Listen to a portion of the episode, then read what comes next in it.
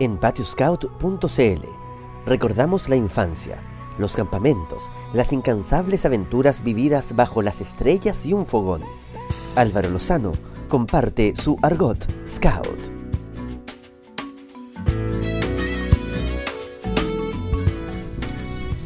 En el centenario del pueblo libre, este relato se llama Vera Barclay.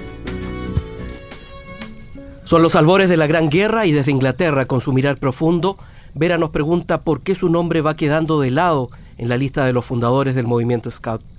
Reclama su lugar como una de las primeras mujeres que dio vida e impulso al proyecto de Baden-Powell.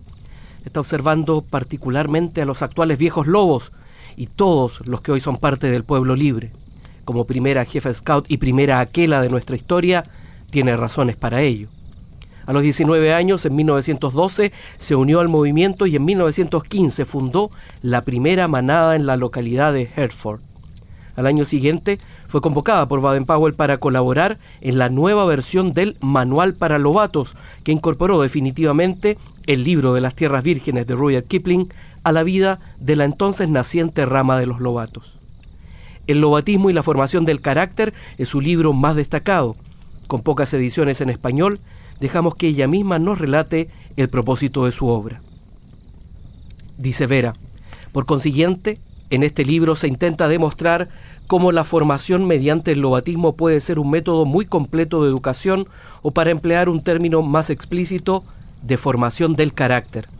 Este librito se ha escrito para dos clases de personas, quienes se interesan por la educación en el sentido más amplio de la palabra, pero que todavía no han pensado en el lobatismo y quienes se han entregado de todo corazón al movimiento Scout. Cierre de comillas.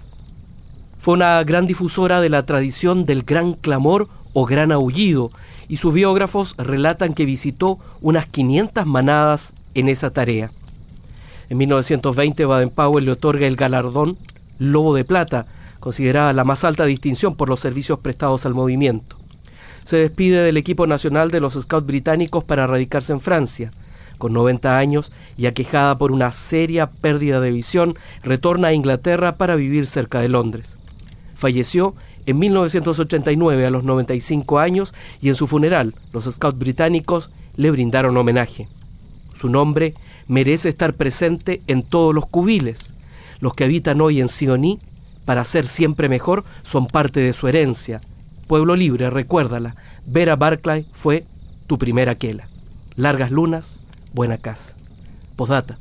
Muchos de los datos biográficos de Vera Barclay fueron tomados del sitio historia de los scouts.com.